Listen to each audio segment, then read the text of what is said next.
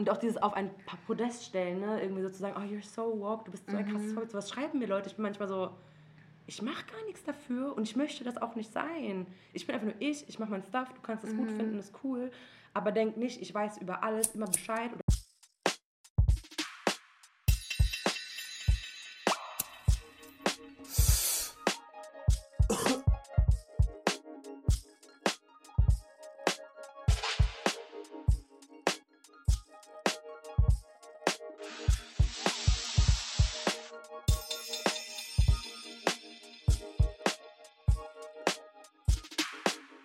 Eine Tüte Kusch mit Karatsch.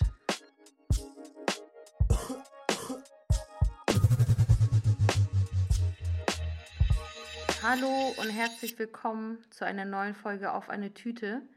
Mein heutiger Gast ist Karatsch, FFM-Legende, 069-Legende. Karatsch kennt ihr als DJ, als Insta-Queen oder vielleicht auch von dem Podcast Alles und Nichts, den sie zusammen mit Maler macht. Da kann man auf jeden Fall auch reintunen, das so ein bisschen deutsche Bobo und Flex, kann man sagen. Ihr werdet sehen, was Bobo und Flex sind im Laufe der Folge. Erstmal sage ich Hallo Karatsch und erstmal Cheers auf unseren pinken Cheers, Sekt. cheers, salam aleik, so sage ich mäßig. Danke für diese Intro, richtig cute. Ich Sehr wünschte, gerne. wir wären deutsche Bobo und Flex, ne? Aber ja, kommen wir auch noch Way zu. to go, way to go. Ja, way to go. So, es Luft nach oben, aber we're on our way, so mäßig, mäßig. Ja, wie geht's? Gut, ich verbringe ein bisschen Zeit in Berlin. Ich sehe meine ganzen Mausis, das tut mir voll gut und chille mein Leben, lebe das Good Life in 2020, so gut es geht. Ihr wisst. Ja, soweit. Und what's in your bag? Was hast du in deiner Tasche immer so dabei? Gute Frage. Ähm, was ich wirklich immer dabei habe, schon lange vor Corona, ist Desinfektionsmittel, weil ich ein bisschen so, ich und Germs und also so Bakterien und Viren, schwierige Verhältnis. Immer Desinfektionsmittel dabei. Dann natürlich Kopfhörer. Ich habe wirklich literally immer eine Sonnenbrille dabei, so eine kleine, immer, so ein kle- tiny sunglasses. Ich habe diese Steinchen dabei, weißt du, diese Glitzersteinchen, die du bei Wish bestellen kannst, äh, womit du, dann gehe ich mit den Nagelstudio, ich sag so, ja, hey, könnt ihr mir die aufkleben, dann muss ich nicht bezahlen, weil, äh, I'm sure you know, die sind übertrieben teuer. Ja, Die wollen so 2 Euro für so einen mini kleinen Stein. Ich bin ja. so, ah, ah. Ich hatte einmal so Drip Nails mit so richtig vielen Stones. Plötzlich war mal irgendwie bei 65 Euro. Okay. Du bist so, danke, Bruder, warum? Vor allem am selben Abend ist der eine noch abgefallen. War ein schlechtes Gefühl für mich persönlich. Keine gute Erfahrung mit diesen Steinchen. Mhm. Ich will mir jetzt auch so eigene Kleber holen und so. Die Zeit, also ist wirklich vorbei. Dann, ich habe, oh, kennst du diese, ich weiß nicht, wie das hier ist, ich wohne ja in Offenbach. Und da ist die Innenstadt, besteht eigentlich nur so aus diesen Billigkaufhäusern, wo du so allen möglichen, immer so in türkischer oder arabischer Leitung und diesen ähm, Läden mit so Fast Fashion in One Size. So, und das ist so Diese Offenbacher Paris. Milano, Genau. London. Genau, genau diese. Aber teilweise nicht mal so auf Paris, Milano, sondern einfach nur so, ne, hier so diese Bazar-mäßigen Läden. Und da gibt es Fächer für 1 Euro für alle, die in Frankfurt oder Umgebung wohnen. Fahrt nach Offenbach, holt euch Fächer für 1 Euro. Immer dabei. Immer so mit Pailletten, alles. Geil. Mhm. Und ist Geheimtipp für Sommer. Ähm, ich bin ein großer Fan von Terminkalender.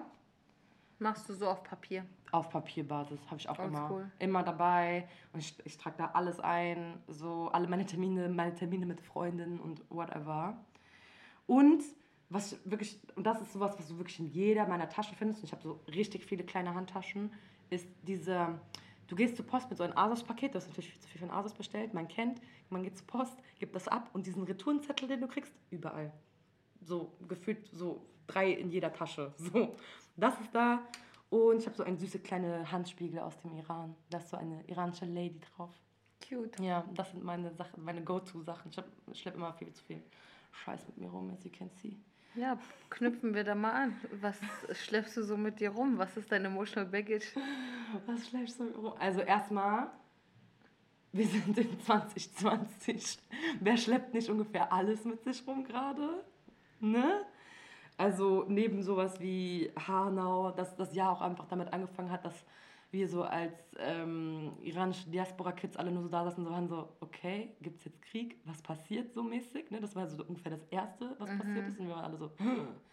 Und dann kam Hanau, dann kam Corona und gönnt niemandem mehr seitdem so. als Freelancer ist halt gerade, also ich mache ja, ähm, ich lege ja auf auf Freelancing-Basis. Und das ist halt auch gerade richtige Hölle. So, ich würde sagen, das, diese ganze 2020-Scheiße schleppe ich mit mir rum. Natürlich die Black Lives Matter-Welle, die uns, glaube ich, irgendwie ähm, alle, ja, spätestens die allerletzte Person wachgerüttelt hat. Ich war auch am Anfang, als diese George Floyd-News rumging, ich war so, oh, schon wieder. Und war so, hier voll abfuckt. Und am nächsten Tag gucke ich irgendwie auf Twitter und die ganzen und auf Instagram und es war ja ein riesen Aufschrei, so ein The Best Way, ne? Und ist ja auch mega, mega wichtig, dass halt wirklich auch so nicht politisierte Leute sich dadurch auch anfangen mit so einer der ekelhaftesten Formen und universellsten Formen von Rassismus, nämlich antischwarzem Rassismus, irgendwie zu beschäftigen. Und das ist natürlich aber auch was, was auch ähm, Leute, die generell Rassismuserfahrung machen, trotzdem auch, it's, it's draining. Ich fand auch, ne, es war, es war einfach alles erschöpfend und hart und auch wichtig, aber genau das ist so emotional baggage. Aber was so generell sich durch mein Leben zieht, würde ich sagen, ist das große Thema so ähm, Mixed Race sein. Also quasi zwei verschiedene, also einen binationalen Haushalt zu kommen. Mein Vater ist ja äh, Iraner, der ist ja in den 80ern, Anfang der 80er nach Deutschland gekommen, wohnt mittlerweile länger in Deutschland, als er im Iran gelebt hat. So. Und meine Mutter ist Deutsche.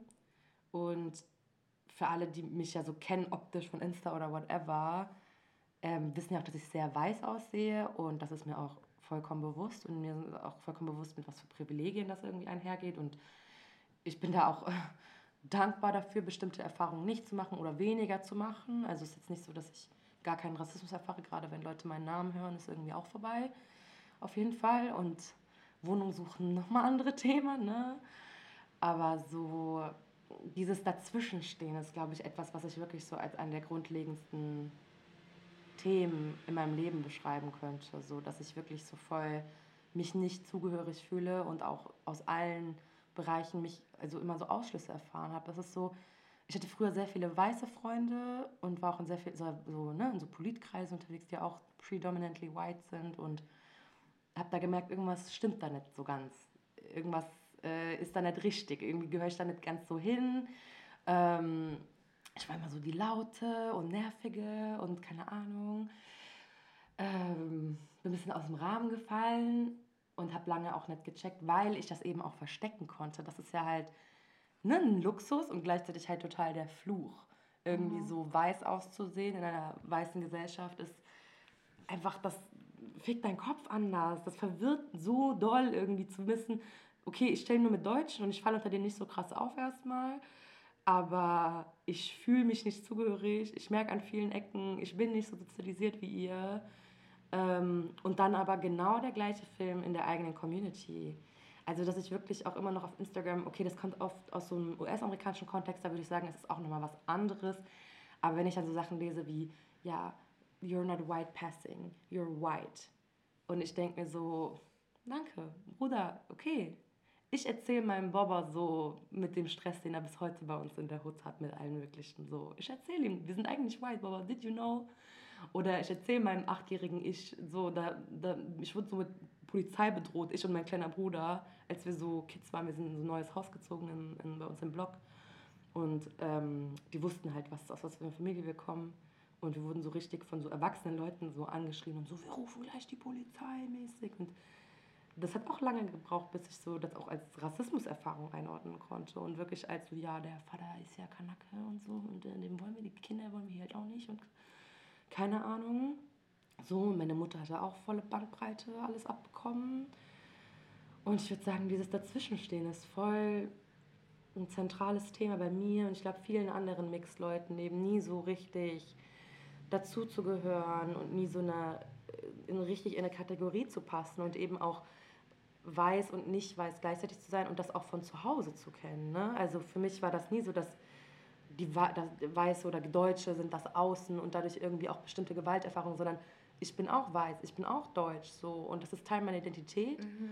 Ähm, und ich finde, ich persönlich finde viele Mixed People in Deutschland auch machen diesen Fehler, in meinen Augen Fehler, weil ich mich das halt belastet, machen diesen Fehler, dieses, diesen weißen Teil von sich ganz krampfhaft abspalten zu wollen und ganz krampfhaft zu wollen, nein, das gehört nicht zu mir und das ist falsch und das ist böse und das ist schlecht und irgendwie der Unterdrücker und so. Und auf, auf, von der psychischen Ebene finde ich das halt katastrophal.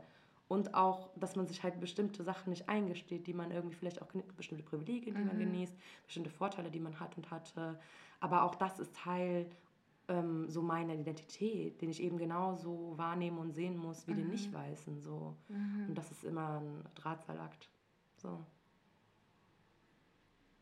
Ja, kann ich nur zu einem gewissen Maße nachvollziehen, weil ich habe keine weißdeutschen Eltern, aber ähm, ich bin halt ähm, light-skinned und ähm, mache auf jeden Fall auch die Erfahrung, dass irgendwie Leute sagen zu mir, ja, du bist gar nicht ähm, POC oder du bist weiß und Interessanterweise sagen das Leute aber meistens, also es sind dann oft weiße Leute, die das zu mir sagen, wenn ich Rassismus kritisiere. Dann sind die plötzlich so, du bist gar nicht, äh, du machst gar keine Rassismuserfahrung und hast, des, und hast deswegen nicht so Deutungshoheit über Rassismus.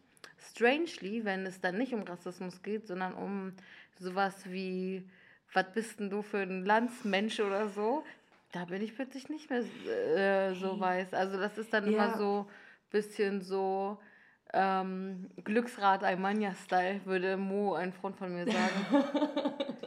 Ey, Todes aber. Es ist wirklich. Und Imagine, ich finde interessant, dass du das so von Deutschland lebst, weil ich erlebe das eher so von unserer Community, dass ich da irgendwie ähm, so Teil der Community bin, solange bis ich zum Beispiel nicht mehr so zustimme mhm. oder bis zum Beispiel ich eine andere Meinung habe zu irgendwas. Ja. Ähm, ne? oder vielleicht irgendwo der Hass auf Deutsche, den ich nachvollziehen kann, mhm. aber bei mhm. mir sich anders äußert, weil ich eben auch Deutsch bin und auch eine, eine super Beziehung zu meinem weißen Elternteil habe irgendwie mhm. so, dass ich da manchmal so, so hm, nee, sehe ich anders und auf einmal bin ich so, oh Mann, so like this. Ja, ich finde es so problematisch, also ich äh, erfahre das auch manchmal, dass Leute, wenn ich dann eine andere Meinung habe, die selber Rassismus erfahren, so ja, du ähm, erfährst ja nicht so viel Rassismus und es ist ja auch immer so ein Scale. Natürlich erfahre ich nicht den gleichen Rassismus, den eine muslimische Frau mit Kopftuch oder eine schwarze Person erfährt. Behaupte ich aber auch nicht. Ja. Ähm, das ist ja auch nicht so ein Scale von so bisschen Rassismus und also so, also mhm. die Erfahrungen sind ja unterschiedlich und niemand hat jemals behauptet, dass alles same ist. Also ich finde das auch so ein bisschen so eine hängengebliebene Debatte. Ja, verschiedene BIPOC machen verschiedene Erfahrungen. Ja, ist auch immer so gewesen, schon in der Begriffsgeschichte von People of Color war schon drin, dass die einzige Gemeinsamkeit ist, man macht Rassismus oder in meiner Definition Rassismus und oder Antisemitismus-Erfahrungen. So. Agreed, absolut. Ich finde es auch richtig. Es ist so mega selektiv und manchmal habe ich das Gefühl, Leute brechen auch Race als Kategorie so darauf runter, was für eine Hautfarbe du hast. Mhm. Und die gucken, kennst du diese, kennst du diese von so äh, Family Guy, mhm. wo der so von Bullen kontrolliert wird und der Bulle guckt so, ob er so Terrorist ist oder okay, je nachdem mhm. wie weiß oder wie dunkel. Und ich habe das Gefühl, so Leute aus der eigenen Community oder auch einfach linke Leute aus dem linken Spektrum rennen so rum und mhm. halten diese Skala an ein und ist so, du bist so oder du bist ja. so.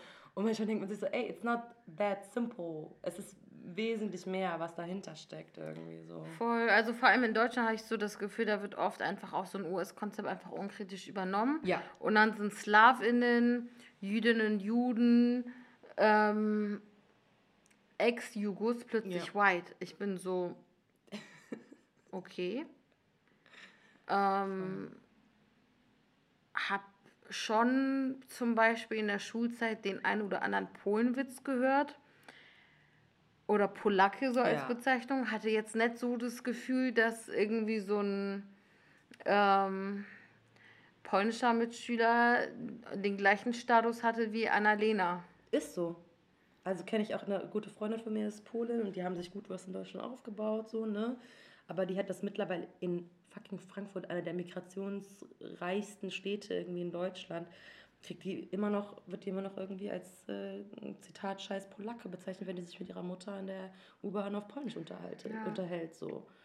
Ja, ich denke, man kann auf jeden Fall darüber reden, dass gewisse Leute mehr mobile, so soziale Mobilität ja. haben als ja. andere und so. Aber das negiert ja auch niemand. Und deswegen, ich finde, dass man dann Leute so irgendwie auf die, also dass man da gar nicht so differenziert und sagt, es gibt nur weiß oder das und so finde ich dann so, bringt am Ende des Tages eher den RassistInnen was, weil das Leute irgendwie, das macht Solidaritätsmöglichkeiten, potenzie potenzielle Allianzen und so einfach kaputt. Ist so.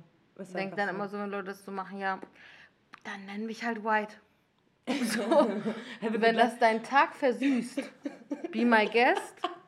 Nenn mich, nenn mich ab heute Sabine. Ja. Sabine. Oder Hauke. ja. Ich bin immer so, oh, warte, ich gehe zu meinem Baba, ich sag ihm Bescheid. So, Baba, did you know? Ja. So, we're white family. So, ja. alles gut, mach dir keinen Stress, Bruder. So.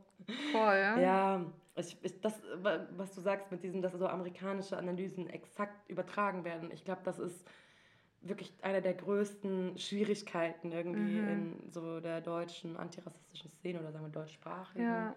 Ne, würde ich halt auch sagen, weil eben, weil genau, wir haben eine andere Geschichte hier ja. so ähm, und ganz andere Dynamiken mhm. und ähm, was du sagst, zum Beispiel so äh, Jugos oder Ex-Jugos oder whatever you want, so ähm, allein das finde ich, ich habe es auch bei so Jugo-Friends, die eben auch so sind, so, ey, manchmal wir kommen nicht durch mit unseren Erfahrungen und unseren Existenzen, ohne mhm. dass sich irgendwer dahinstellt und sagt, so, uns geht es ja am allerschlechtesten in Deutschland und äh, unser Kampf ist der wichtigste irgendwie so. Gar nicht das, sondern einfach nur, ey, wir sind hier, wir sehen mhm. weiß aus an sich, aber wenn man unsere Namen mhm. hört, passiert das und das, historisch das ja. und das.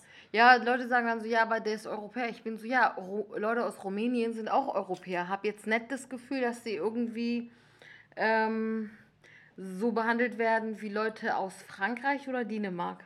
Ja, genau. Oder halt so Nord-, Mitteleuropa und Südeuropa sind irgendwie eine, eine Spaltung, die halt so eine, in so eine US-amerikanische Rassismusanalyse gar nicht so auf dem Schirm hat, ne? Ja, sind ja auch verschiedene Histories. Also ja. du hast halt diese sogenannte Gastarbeitergeschichte mhm. in Deutschland und in den USA war das halt was an, also gab es ja. halt eine andere Geschichte von Migration und so.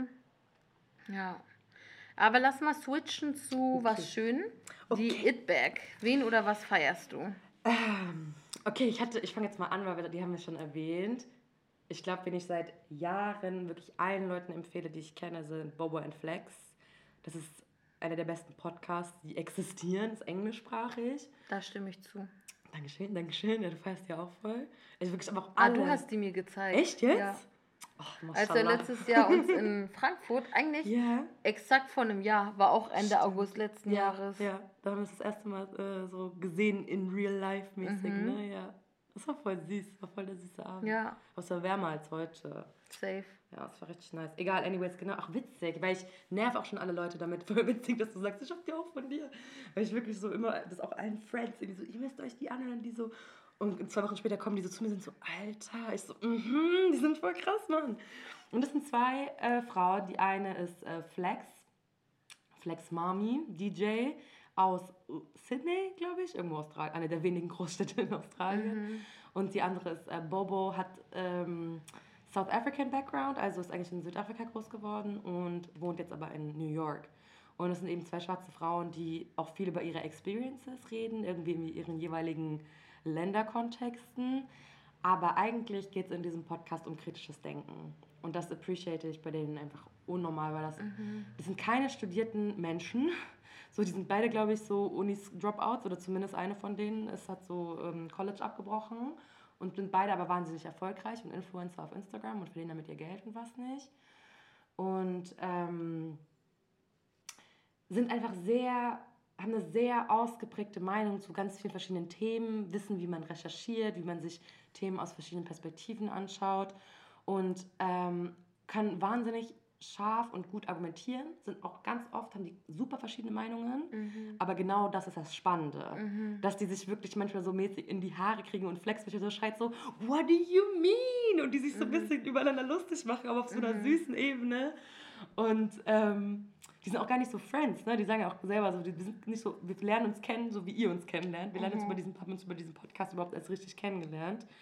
Und ähm, ich finde deren Austausch einfach wahnsinnig produktiv, weil die genau wissen, was kritisches Denken ist. Und zwar Dinge aus verschiedenen Perspektiven anzuschauen und sich manchmal zu versuchen, soweit es halt geht, sich aus seiner eigenen Position so zu befreien und zu sagen, okay, wie denkt jetzt vielleicht ein konservativer oder ein neoliberaler über mhm. dieses und dieses Thema oder wie könnte man da und dafür argumentieren? Und das, ich wirklich höre diesen Podcast und ich, ich streite mich mit diesen Mädels. Manchmal, ich höre, was die sagen, ich bin so, was? Den ihr ernst jetzt wirklich Ja. so. Ja, es ist teilweise uncomfortable, was sie Mhm. sagen, weil es ist auch jetzt nicht so auf den kriegt einen äh, grünen Daumen für äh, Woke oder so Ja, auf nee. den, sondern Ja. es sind manchmal auch so Sachen, wo ich widersprechen würde oder zumindest mal inha innehalte, was ich aber interessant finde. Ähm, ich, äh, es ist, das, du fässt es gut zusammen, wenn du sagst, es geht um kritisches Denken, auch um das Hinterfragen von Szenenormen. Ja, Und auch so dieses Verabschieden von diesem moralisierenden, ich will ein guter Mensch sein oder ja, so. Ja. Ähm, ich weiß nicht, welche von den beiden das mal gesagt hat in der Folge, aber da äh, ging es so ein bisschen darum, so ja, ähm, ich glaube, es ging um Klima und eine war so, ja, ganz ehrlich, ich habe auch keinen Bock, dass alle immer so tun, als würden sie alle mitdenken und die tun es nicht. Sag doch einfach so, mir ist das Klima egal, ich habe gerade andere Sorgen. Ja. Ähm, nicht im Sinne von so Boomer sollen jetzt ähm, die Welt zerstören oder so, aber ich finde es, ähm, man kann schon, man muss sich jetzt nicht schämen zu sagen, hey, ob ich jetzt eine Plastikflasche habe oder nicht, ist gerade nicht die allerhöchste Priorität in meinem Überleben. Genau, und das, das ist nämlich etwas, was mir auch, was mir seit Jahren schon so wichtig ist, genau diesen Punkt bringen die auch immer und immer wieder, so dieses finde deine Struggles und deinen Fokus. So. Und ich glaube, beide sagen auch immer wieder, I don't aspire to be woke. Und das ist mittlerweile so mein Mantra in meinem Leben. Ich bin so, weil Wokeness ist ein, die haben auch eine Folge darüber gemacht, wo ich echt so war, das ist ein Konzept, das viel zu heftig ist für einen Menschen. So, es funktioniert nicht. So, man, wir können vielleicht, weiß ich nicht, dann sind unsere Themen vielleicht so Fatness und Rassismuserfahrungen und whatever irgendwie so. Ähm, und die Themen dann von, weiß ich nicht, Annika oder so ist dann eher Klimaschutz oder sowas, vielleicht auch aus anderen Erfahrungen und Positionen und Interessen. Und das ist auch vollkommen in Ordnung. Und deswegen, und auch dieses auf ein paar Podest stellen, ne? irgendwie so zu sagen, oh, you're so woke, du bist so ein krasses Vorbild. So was schreiben mir Leute. Ich bin manchmal so, ich mache gar nichts dafür und ich möchte das auch nicht sein. Ich bin einfach nur ich, ich mache mein Stuff, du kannst es gut finden, ist cool. Aber denk nicht, ich weiß über alles immer Bescheid oder ich poste immer über alles, weil manche Sachen, da bin ich auch so, ey, interessiert mich nicht oder ich kann gerade nicht. Und das, äh, ja, Voll, also auch so dieses Hinterfragen von so Celebrity Culture und so Ja. Leute, also Einzelpersonen, die sich nie dazu bereit erklärt haben, hey, ich bin jetzt Jesus 2020, als moralischen Kompass irgendwie zu Ja. nutzen und die, dann so auszuflippen, wenn sie die Erwartungen nicht erfüllen, wo sie aber nie gesagt haben, ich bin dafür da, um alle deine Projektionen in Erfüllung gehen zu lassen. Und den Eindruck habe ich manchmal, das, das wirst du ja wahrscheinlich noch viel ähm, krasser erfahren. Ich meine, ich habe nur 2500 Follower oder so, das ist ja nicht mal wirklich was.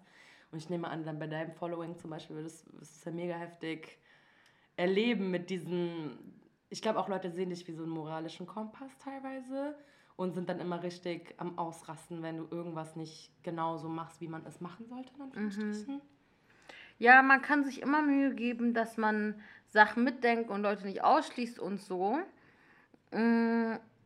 Am Ende des Tages finde ich, ist es aber wichtig, dass man ehrlich bleibt und nicht so pseudo ähm, alles korrekt mäßig macht. Also weißt du, so, ich sag ja auch zum Beispiel so, statt dieses Frauensternchen einfach ein Sternchen über Ranz zu hängen, in der Hoffnung, alle mitgemeint zu haben, sag konkret, was du meinst. Oder sag, ich habe mich nicht so auseinandergesetzt mit der Lebensrealität von nicht-binären Le Leuten.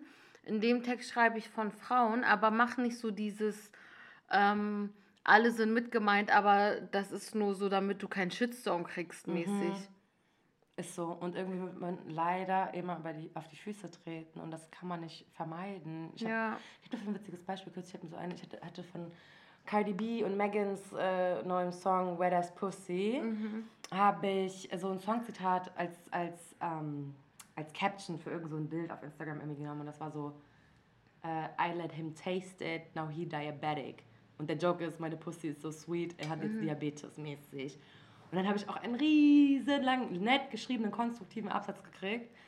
Und deswegen habe ich das dann auch geändert am Endeffekt, wo dann so war so, ja, und das verfestigt Mythen über Diabetes und da, da, da, da, da. Und ich habe schon die Kritik verstanden und habe hab mich dann dementsprechend auch irgendwie so versucht darauf zu achten war so, okay, ich ändere das, weil ich will dann natürlich auch nicht complicit sein bei sowas. Mhm. Auf der anderen Seite war ich aber so, wie soll ich denn in der Lage sein, auf alles zu achten und das ist nicht der Punkt, sondern das ist ein witziges Songzitat in dem Sinne, das mit so, ne, mit weiblicher Sexualität so irgendwie spielt. Und dann war ich, ach, das sind diese, ach, es, werden, es werden Ansprüche an einen gestellt, wo ich manchmal denke, wie kommst du darauf, dass ich wirklich alles mitdenken kann irgendwie. Ja. Ja, aber auf jeden Fall. Bobo und Flex, fette Empfehlung. So dafür. Und wo wir gerade schon über Wet as Pussy reden, ich glaube, die größte Obsession, die ich seit 2020 habe, ist Megan Thee Stallion. Also ich rede ständig über die. Das und stimmt. In jeder Pod- Podcast-Folge, man denkt so, das ist so die Schwester von deinem Vater. ich schwöre, das ist meine, meine Schwester im Geiste so. Ey, Megan anders heftig. Ich schwöre, die ist anders heftig. Und ich habe auch wirklich noch nie so eine Obsession gehabt mit so einem Celebrity. Und ich habe mir ein paar Interviews mit ihr angeschaut. Und erstens finde ich ihre Musik richtig krass. So, sie ist ja ein Rapper, eine Rapperin auf ihrem Level, so mit Cardi und Nicki und so. Die schreiben ihre Songs nicht selber. Sie aber schon. Also sie macht keine Beats, aber sie schreibt halt alle ihre Texte selber. Und auch wenn man, ich mochte ihre Musik am Anfang zum Beispiel gar nicht so. Und ich habe mir dann die Texte genauer angeguckt und finde das halt, das ist das ultimative cis-weibliche Empowerment oder eben auch vielleicht für alle female-born people. Es ist halt ein krasses Content sein mit dem eigenen Körper, mit der eigenen Sexualität, ähm, ein Feiern dessen und auch so ein bisschen so eine, so eine Haltung von so, äh, ich gebe Typen gar nichts, die müssen erstmal kommen, bevor ich irgendwas mache. Und wenn ich mich wie einfach eine Badass Bitch fühlen will, so, ich höre Megan. So, und außerdem wirklich in den Interviews, man, hört- man sieht irgendwie dieses heftige, übertrieben schöne Twerking, All-Women-Video, irgendwas so. Und dann denkt sich schon so krass. Und dann siehst du sie in Interviews und sie ist einfach wie so ein Engel. Sie ist so eine süße, süße Person. Und es wirkt auch gar nicht so. Zum Beispiel Cardi spielt eine Rolle. Das wissen wir. Das, das lieben wir aber auch an Cardi so, ne? Das ist eine Persona, die sie irgendwie Ist es so? darstellt. Weil ich glaube zum Teil schon. Also ihre Jogs und so, manchmal finde ich, sie so wirkt so sehr aufgesetzt. Aber natürlich wissen tun wir es nicht am Ich, Ende. ich ne? finde nicht, to be Findest du honest. Nee. Für mich ist Cardi B so the, the epitome of einfach man selber sein irgendwie. Ich, ja, ich weiß schon, was du meinst. Also, ich glaube, es ist auch was sehr Authentisches dabei, aber ich glaube auch, dass sie so auch in ihrer Reality-TV-Karriere so ein bisschen diese Persona gebaut hat. Mäßig, Mhm. Aber man muss auch, wenn man public ist, muss ich sagen, so eine kleine Persona sich so aufbauen und das so ein bisschen vom Private Self trennen, Ja, ja, um einfach klarzukommen. das stimmt, safe. Aber ich finde, bei Megan habe ich das so gar nicht. Und Megan wirkt so mega wie jemand, mit dem du einfach quatschst. Also wirklich so, sie ist so, ich kann es gar nicht beschreiben, sie ist so voll humble, sie ist richtig freundlich und höflich, sie ist einfach hilarious, sie ist so selbstsicher, sie ist wirklich so eine Person, die sagt auch irgendwie so früher, ihre Eltern haben ihr gesagt, sie ist wunderschön, sie ist talentiert, sie ist für Größeres bestimmt und man merkt, das hat ihr so richtig gut getan in ihrer Erziehung, weil sie ist so alt wie ich, sie ist so 24, 25. Wow. Sie ist richtig jung und sie hat so eine wahnsinnige innere Ruhe und Sicherheit in dem, was sie tut und so eine und sie ist so unapologetic being herself. Wie sagt man das auf Deutsch? Sie ist so Sie ist schonungslos sie genau, selbst. genau, wirklich schonungslos und das finde ich einfach wahnsinnig krass und dass sie im Rap so Female Sexuality, sie nimmt sich das zurück und sie hat die Deutungshoheit darüber und das ja, wirklich. Auch alle meine Freunde sind schon genervt, wie viel ich über Megan rede. Ich schwöre. Lass Thema wechseln. Da. Du auch so, danke. Ich bin so- Danke, Bruder. Thank you. Next. Ähm, und zwar die nächste Kategorie ist die Katze im Sack. Why, why musst du mich so roasten? Ich, ich, ich schwöre, ich verstehe nicht. Ich bin Dings Bratmaxe. Ich muss immer die Leute Ist roasten. okay. Ist okay. Ähm, und zwar, ähm, genau, die Katze im Sack. Wofür hast du dich früher geschämt und heute aber nicht mehr? Mm, Ich glaube, was am naheliegendsten ist, ist auf jeden Fall dick sein. Ich weiß nicht, fühlst du bestimmt auch. Das, also ich bin schon immer so dick gewesen, mehr oder weniger. Und das war etwas, was auf jeden Fall einfach eine Katastrophe war. Das war so das Schlimmste, was ich mir vorstellen konnte. Und auch so von Gesellschaft an einen herangetragen wird. So, ne? Man ist so ein bisschen. Also es war irgendwie immer so das Gefühl, und das habe ich bis heute, weil wenn man so groß wird, wie soll man es abstellen? So, du bist als Frau nichts wert und nicht liebenswert und ähm, begehrenswert, wenn du nicht, und das musst du natürlich sein, ne? Und wenn du nicht dünn bist oder bestimmte, bestimmten Schönheitsstandards entsprichst, ne? ich würde das sagen, das ist auf jeden Fall etwas, wofür ich mich nicht mehr schäme oder fast gar nicht mehr schäme. Was natürlich aber trotzdem immer Thema ist, ich denke bei allen und das ist auch in Ordnung. Also ich glaube, manchmal haben Leute den Eindruck, dass so, so diese ganze Body Positivity oder Confidence und so ganzen Debatten ähm, und Self-Love und so streben dazu hin, dass man so seinen Körper immer mega doll liebt. Aber mhm. auch das mhm. ist nicht möglich. Und das ist vollkommen. Auch wenn Leute mich so fragen auf Insta, oh, was würdest du mir für einen Tipp geben? Ich fühle mich so unconfident und so. Und ich bin so, akzeptier es einfach. Du musst nicht immer dich super gut fühlen. Du kannst auch einfach mal in Sack und Asche rumrennen für ein paar Tage. Und das ist auch in Ordnung. Ich finde auch dieses so, alle müssen positiv sein, bisschen toxisch einfach. Also, ähm, ich habe auch viel zum Thema Body Positivity und so äh, immer gemacht. Aber ich denke, mh, mm, let's be honest, Leute, man muss, man kann sich auch scheiße finden. Dennoch hat niemand das Recht, einen zu entmenschlichen.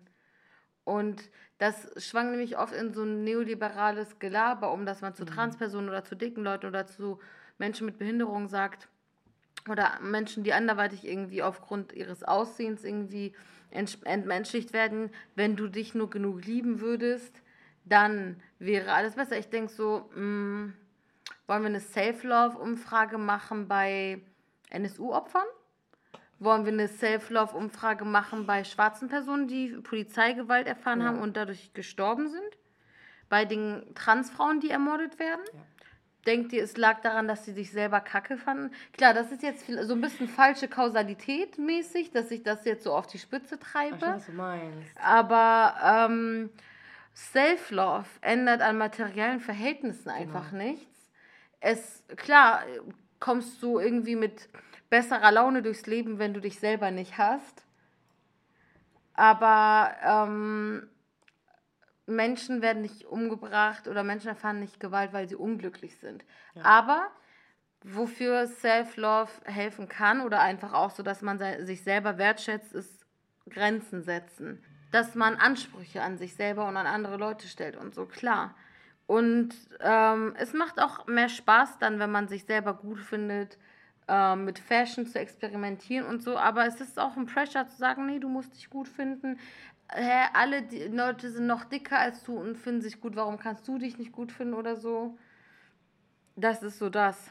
Ja, und ich finde aber auch, ähm, irgendwie, was das, was das halt auch bringen kann, ist zum Beispiel mit ähm, gewaltvollen Situationen anders umzugehen. Also mhm. wenn wir jetzt mhm. bei diesem Beispiel so Fatphobia, Fatshaming und so bleiben, wenn dich dann jemand irgendwie ankackt auf der Straße oder du chillst im Schwimmbad, meint es dein Business und dann kommen dumme Blicke oder dumme Kommentare am besten noch. Immer, ne? Man kennt. So, ich glaube, was halt Self-Love bringt, ist, dass du damit anders dann copen kannst. Ja, bei, so. bei mir schwingt es manchmal in so eine Arroganz um. Ich war neulich mit einer Freundin, die auch dick ist, im Schwimmbad und sie hatte so für sich und für ihre Freundin so Essen in der Hand, weil wir waren so Pommes holen. Und dann hatte sie halt so zwei Portionen in der Hand und dann kamen so zwei Skinnies an and the Sins were staring. Die haben die so eklig angeguckt und so gegrinst und so. Und ich war dann so sauer, weil ich dachte so, du hässliche, guckst mich nicht so an. Ist so, glotz nicht so, alle. Ist Kino So, ich bin so, okay, diese andere dicke Frau, die irgendwie so dreimal so breit ist wie ich, sie kann mich so angucken. Ihr erlaube ich das, aber du nicht. Du fixst naja. mich nicht. So, das ist so diese Manuelsen Voice. Manuelsen, Shoutout an Manuelsen an dieser Stelle, bester Typ. Ja. Ich liebe den so, gell? Nein, aber es ist ja nicht aber so, dass jemand, je, je, na, je nach deinem Aussehen darfst du andere schlecht behandeln. Niemand darf andere schlecht behalten. Behandel, niemand darf andere sch schlecht behandeln. Sekt kickt auf jeden Fall. ähm, aber von bestimmten Leuten bin ich so, verstehe jetzt ehrlich gesagt nicht. Und das sind meistens auch normschöne Leute. Ja woher du jetzt das Selbstbewusstsein hast, dich über mich zu stellen. Und das ist nämlich der Clou. Die haben nämlich das Selbstbewusstsein nicht.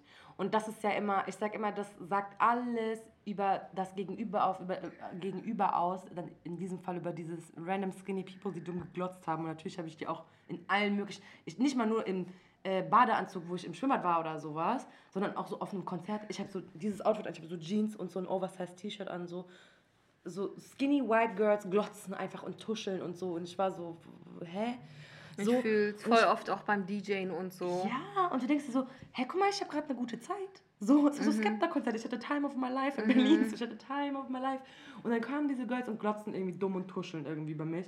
Und ich denke mir eigentlich so, das sagt so viel über dich aus, weil Mhm. als dicker Mensch ist man immer die Projektionsfläche von so Leuten. Man ist immer dieses Ding von, oh mein Gott, so darf ich nicht werden, oh mein Gott, so will ich nicht sein, oh mein Gott, wenn ich so aussehen würde. Mhm. Ja, man so. ist so Anti-Vorbild. Genau, voll. Und ich denke mir so, aber that's your business. Das ist nicht Mhm. meine Sache. Das ist allein deine Sache, in deinem Ja. Kopf, dein Film.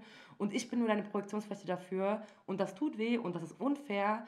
Aber das hilft so ein bisschen, sich davon zu distanzieren, wenn man eben weiß, ich bin worthy and beautiful. Und diese Leute nutzen, also wirklich produzieren einfach gerade ihre eigenen Unsicherheiten auf mich. Und mehr passiert da einfach nicht. Mhm. Aber natürlich, ich würde lügen, wenn ich äh, sagen würde, das tut nicht weh. Oder das ist nicht immer sauscheiße. Und Mhm. Ja. ich habe nicht immer einen Moment, wo ich so bin, so, oh mein Gott, ich, irgendwas stimmt nicht mit mir. So. Ja. Und das ist nämlich das Ding, was genau zu dem Ding, diese Toxic Positivity, Toxic Body Positivity. Ähm, hier dann und auch nochmal zurück zu Bobo und Flex. Bobo Mhm. sagt immer, it's just, äh, was sagt die? It's a skin suit. Dein Mhm. Körper ist ein Skin suit, es ist ein, ein, ein Fleisch, es ist ein Hautanzug. Mhm. Mehr ist das nicht. Es geht nicht um ähm, dein Äußeres oder wie das ist. Und es sollte viel weniger darum gehen, sondern es sollte um deine inneren Sachen gehen. Ich glaube auch, wenn man sich selbst als Person mehr appreciaten kann oder äh, irgendwie soft mit sich selber umgeht und lieb, lieb zu sich ist und so, ähm, wird sich auch das Bild vom eigenen Körper ändern. Und Ich glaube, das hängt ganz eng miteinander zusammen. Man darf nicht vergessen, Körper ist nicht das Wichtigste. Ich habe das Gefühl, unsere Kultur ist auch krass obsessed mit Looks und so Äußerlichkeiten und so. Und ich glaube auch, das ist einfach ein grundlegendes Problem, dass wir halt Ja. immer krampfhaft viel über sowas nachdenken. Ja. Voll. Und es tut mir manchmal gut, wenn ich so eine schlechte Phase habe oder mich irgendwie eklig und aufgequollen fühle oder so. Und dann bin ich so, it's just a skin suit. Ich fühle mich auch in drei Tagen wieder besser. Wird einfach so sein. Ja, voll. Gehen wir von nicht mehr schämen über zum Stolz. Das ist die Kategorie eingetütet. Was ist eine Leistung, die du mal erbracht hast, die du dir nicht in den Lebenslauf schreiben kannst, die also nicht irgendwie in einem neoliberalen kapitalistischen Sinne verwertbar ist, aber auf die du verdammt stolz bist? Leistung, Eigenschaft kann beides sein. Mm, mhm. Also, ich glaube, die naheliegendsten Sachen ist so DJing Mhm. und der Podcast, den du ja auch schon erwähnt hattest. Ich glaube, das sind die zwei Sachen. DJing, einmal, weil ich mir das selbst beigebracht habe. Aber kannst du es nicht auf deinen Lebenslauf schreiben? Ich weiß nicht, wer will das sehen? Deutsche Bank will das bestimmt nicht. Ich will bei Deutsche Bank arbeiten. wer will das Wenn sehen? die so ein Hau- Haus-DJ wollen? Wenn ja, okay, dann schon. Okay, Aber true. es ist ja ein Job. Ja, es ist ein Job, aber es ist auch meine Passion. Also ich würde sagen, ein schwieriges, äh, schwieriges Verhältnis, weil es ist eigentlich ähm, schon meine Leidenschaft und das, was ich halt am liebsten tue und was mich total erfüllt. Und wo ich halt so voll stolz darauf bin, dass ich das so aus dem Boden gestampft habe. Und was ich so, klar, wenn ich in kreativen Bereichen arbeite, kann ich mir das safe irgendwie auf den Lebenslauf schreiben. Aber wenn ich in so eine Sozialarbeitsrichtung gehe, wen interessiert das da irgendwie so, ne? Und ähm, überhaupt so Leidenschaft für Musik und so viel danach zu suchen und sich neue Genres zu entdecken und da immer mehr zu suchen. Ich würde sagen, das ist auch, glaube ich, eine meiner Favorite-Eigenschaften generell, dass ich so begeisterungsfähig bin für Dinge. Und ähm, gut, Podcast kann ich mir natürlich auch irgendwie auf den Lebenslauf schreiben, na klar. Also da, wo ich herkomme, sind das beides gute Vielleicht Lebenslaufdings. soll ich in die Branche einsteigen, ohne Scheiß. Ja. Jetzt als Arbeitslose wahrscheinlich. Ja, mach Branchenwechsel, Jono und Musik. Ja, muss wirklich. Scheiße. Ich will eh schon so Interesse in sowas. Aber ich glaube eher, was, worauf ich so richtig so au komplett außerhalb von so einer kapitalistischen Logik, ist, dass ich ähm, immer ruhiger so in mir werde und auch irgendwie netter zu mir selber werde. Ich glaube, das ist wirklich was, was ich sehr wertschätze an mir selber und was ich am Erreichen bin, am Werden bin sozusagen. Ja, und so Selbstreflexion tatsächlich, dass ich halte mich für einen schon recht reflektierten Menschen, der auch wirklich so sehr nuanciert über Dinge nachdenken kann. Ja, mäßig. Hammer. Würde das, würde das sagen, so auch richtig spontan. Ich habe mir nur diese Podcasts und diese DJ-Stuff aufgeschrieben. Da habe ich dich dismissed. du hast mich sorry. gerade so voll aus, du hast so einen Tepp- Teppich gezogen. Ich war so, "Ui, was mache ich? Aber sind doch gute Antworten. Und da kommen wir auch schon zu unserem, St- nicht Staffelfinale, keine Sorge, Leute, keine Sorge, zu unserem Folgenfinale, die Schultüte. Was würdest du gerne anderen Leuten mit auf den Weg geben? Es müssen keine SchülerInnen sein. So, alle, ja, manche Leute sind so, ja, was braucht man noch so Schule? Ich bin so, "I- it's not about school. Ja, ja, ich hab, ich hab, nee, so habe ich die Frage aber So verstanden. Goodie-Bag. Ja, ja, so mäßig, so, was ist deine, so, Erkenntnis, Goodie-Bag, so Mhm. mäßig, so, was, was würdest du für einen Rat geben an irgendwelche Mhm. Leute? Wo ich gerade schon meinte, so, ähm, nuanciert denken, Ambivalenzen aushalten. Also dieses, ich glaube, wogegen ich mittlerweile in den letzten zwei Jahren so eine richtig heftige Allergie entwickelt habe, ist so ein Schwarz-Weiß-Denken, was man ja auch in so linken Szenen sehr oft leider ähm, begegnet, ne? So A oder B, bist du Freund Mhm. oder Feind mäßig. Und ich würde sagen, das ist etwas, was ich Leuten wirklich mitgeben wollen würde Mhm. ähm, dass man versuchen sollte, rauszutreten aus bestimmten Diskursen, um zu überlegen, ey, was denke ich eigentlich gerade? Mhm. Weil das habe ich jahrelang nicht gemacht. Ich war irgendwie in so Mhm. Antifa-Strukturen und habe so nachgeplappert, was die coolen Jungs nach gesagt Mhm. haben. So. Und irgendwann war ich so, Moment, was denke ich eigentlich über Mhm.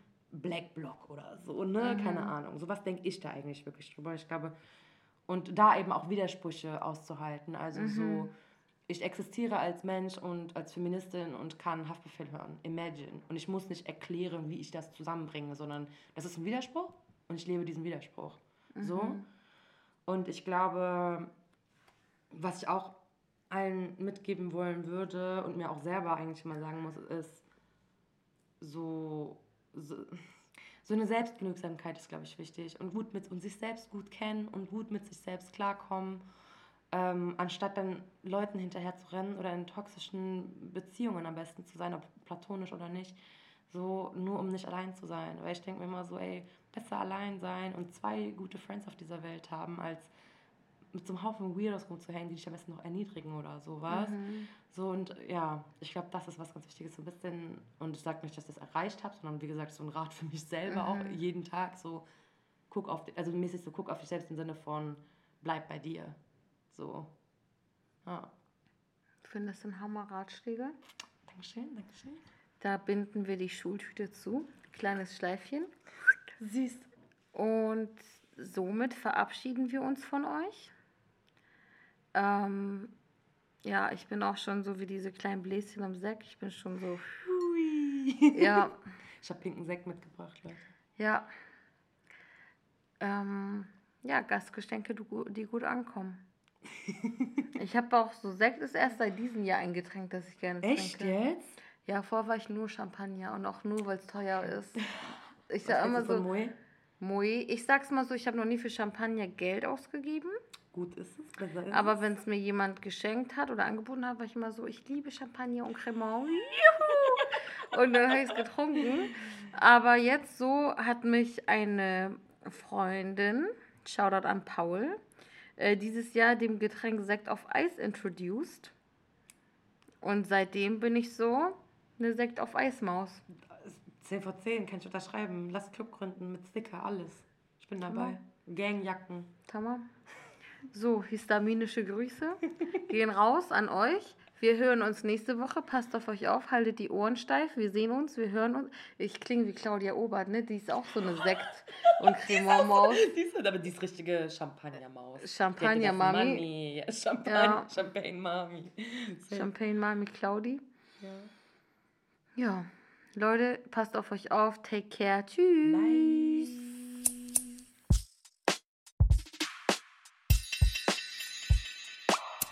Das war der Podcast auf eine Tüte.